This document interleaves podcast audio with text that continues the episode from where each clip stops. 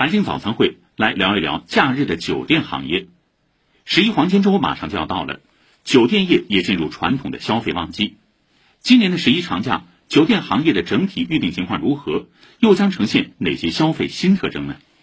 业内人士介绍，随着新冠疫情得到有效控制，不少地区跨省游放开，不少旅游目的地城市的酒店客房销量快速回暖，消费者的出行需求正在不断释放，中高端品牌酒店以及度假酒店受到了消费者欢迎。携程网渠道事业部总经理梁小龙：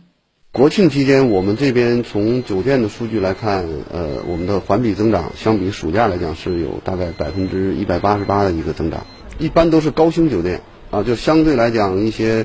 呃高品质的度假酒店，还有一些这种亲子的酒店比较受游客欢迎。基本平均价格，像这种高星都是一千五到两千左右。此外，在出行方式上，亲子游所占的比例越来越高。携程的数据显示，随着近两年酒店沉浸式度假的流行，囤酒店、宅酒店成为今年国庆期间亲子家庭的主流选择。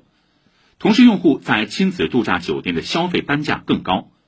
截至九月二十一号，通过携程平台预订国庆亲子酒店的订单均价超过了二零一九年同期水平。得益于旅游市场的复苏，如今不少地区的民宿也纷纷回暖。在深圳大鹏新区，一些主打海景加亲子游的特色民宿，在今年暑假期间就已经非常火爆，入住率一直保持在很高的水准。在即将到来的十一长假，整个大鹏新区的民宿更是一房难求。深圳大鹏新区某民宿店主孙淑梅：大鹏所有的不管是酒店还是民宿都没有房，我们门店已经就是提前很多天就已经爆满了。据了解，今年火爆的民宿市场主要集中在珠三角、长三角等人口集中度较高的地区，而以往民宿市场热度很高的云南、贵州等旅游热门地区。受外来游客下降制约，今年以来情况不容乐观。而随着周边游的兴起和跨省游的陆续开放，同时叠加十一黄金周的到来，酒店业迎来了多重利好。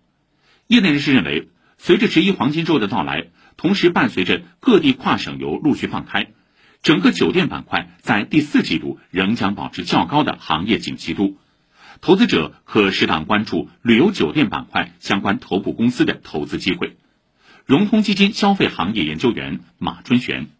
目前来看，四季度应该还是有望可以恢复到一九年同期的一个状态的，以及后面还有国庆节假日以及像冬奥会这些事件的一些催化，呃，以及像呃目前可能整体的一个行业供需改善的一个情况下，头部酒店会有一定的一个加速成长，这些都还会带来一些个股方面的一些投资机会。